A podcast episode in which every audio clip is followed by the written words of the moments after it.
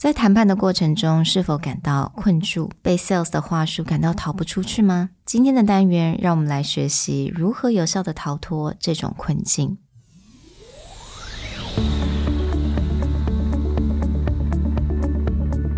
Hello，欢迎来到 Executive Plus 主管与沟通力的 Podcast。I'm Sherry, an educator, certified coach, and style enthusiast。我相信专业有效的沟通是语言跟逻辑的完美结合。And I'm Nick, a startup consultant, corporate trainer, and late night gaming junkie. I believe great communication requires the right mindset and solid frameworks. 我们希望带给大家职场英语的技能、跨文化沟通技巧与其他能帮助您成为出色领导者的工具。Join us each week as we share our experience, research, and methodologies to take your communication and language skills from good to great.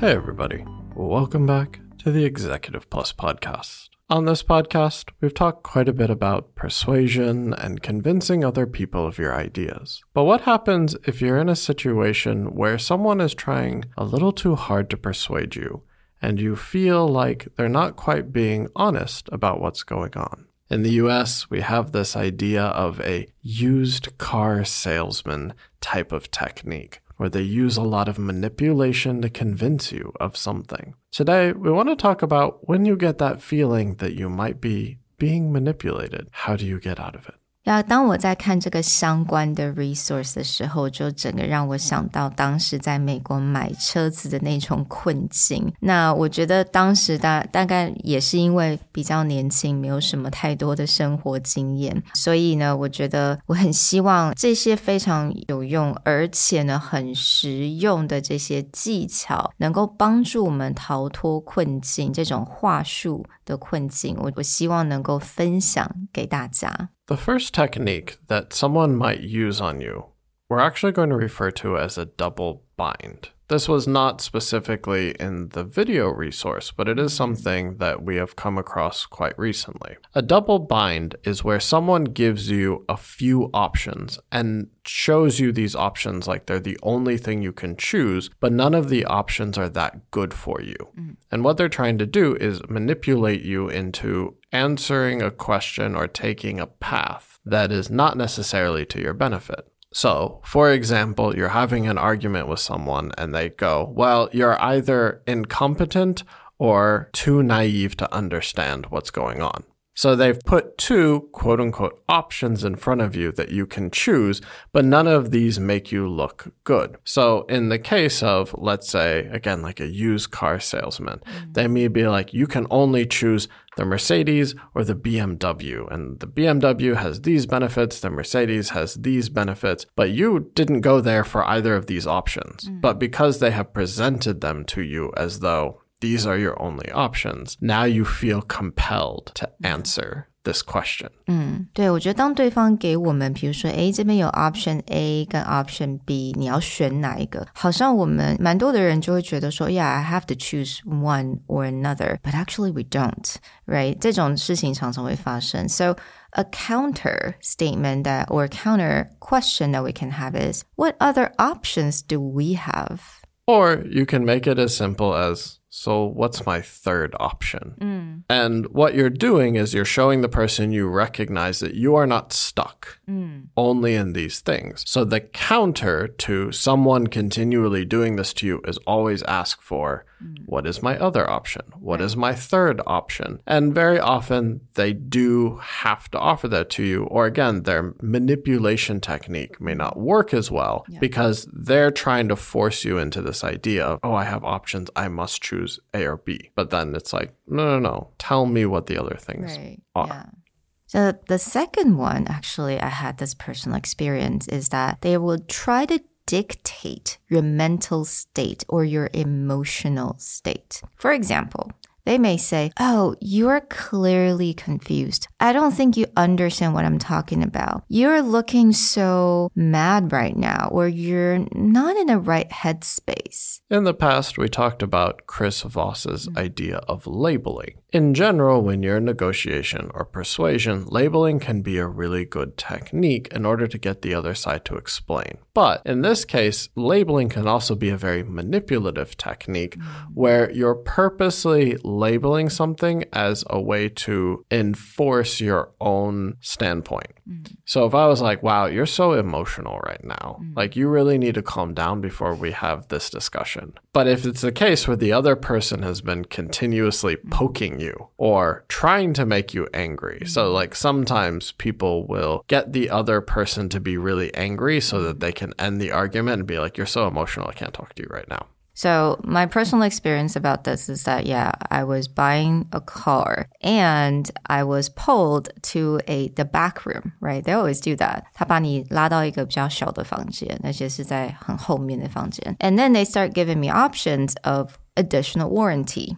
Right, that's how they profit, obviously. So they gave me a lot of different options, and they try to ex- over explain. 我觉得这也是另外一种 they may over explain a lot of details，让你真的好像感到有点 confused. But the thing is, at the time, I truly felt like I don't need this. Why am I getting this? This is a new car that I'm getting. I don't need additional warranty. 然后他就丢了一句，You look like you don't understand what I'm talking about. 因为他可能知道就是诶，我不是从这个国家来的。And that immediately, I would I always remember that sentence. I'm like, no, no, no, I understand you perfectly. So 那个时候呢，我真的觉得他就是在 trying to like dictate my emotional or mental state. So a way to counter was advice in this video that we linked down below is you can say, why do you say that?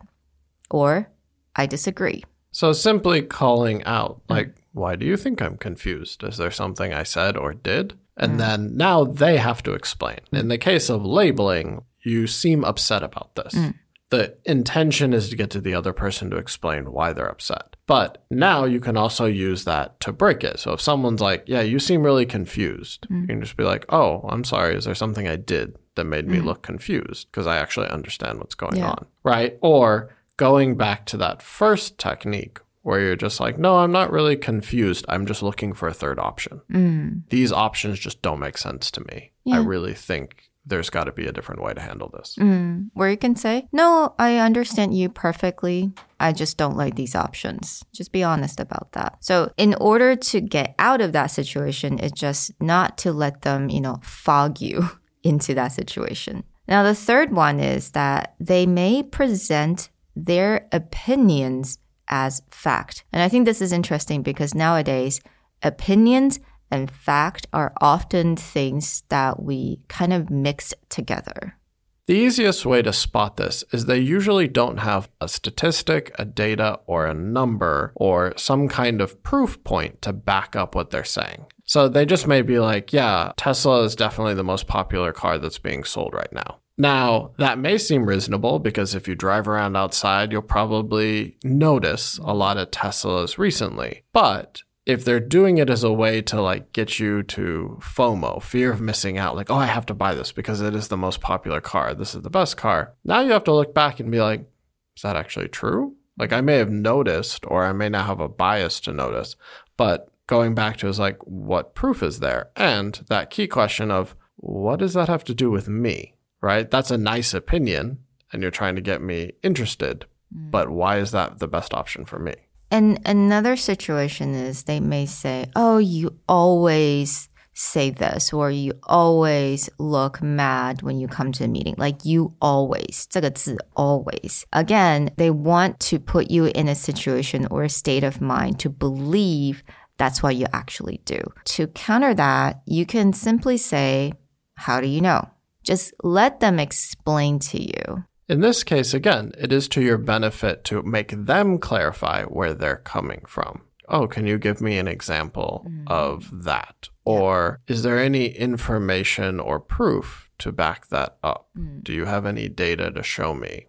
now, whether it's the first scenario where it's like someone's like, no, this is the best thing that you can buy. How do you know the best? How do you know it's the best for me? Or in this case, where someone's trying to label you, oh, you're always angry. You always get upset about this. Then pushing back and being like, could you clarify? What do you mean by that? Mm. When has this happened before? Mm. The next one is, and I love this one, ambiguous social proof, right? We all care about what other people think, right? Social proof, 也就是 别人喜欢什么东西，我们应该要喜欢这个东西，right? So I think in a lot of like marketing, sales techniques, we often use social proof, but they can also use this as a manipulation. So they may say, everyone at this party all love this car, or your boss actually said this to me, and we all know that this is the truth oh, everyone wealthy, this is definitely mm, what they mm. buy. Yeah, exactly. Like all of your friends are doing this.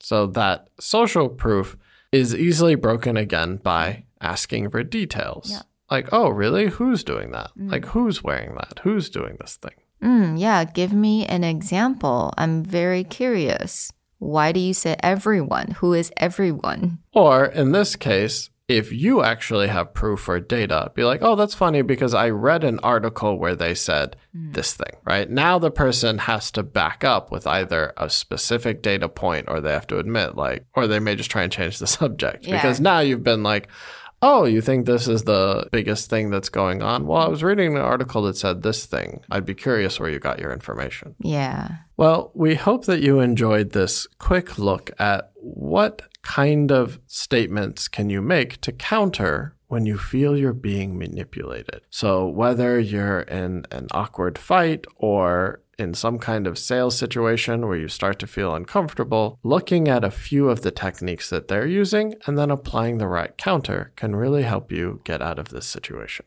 We'll talk to you guys next time. Bye. Bye.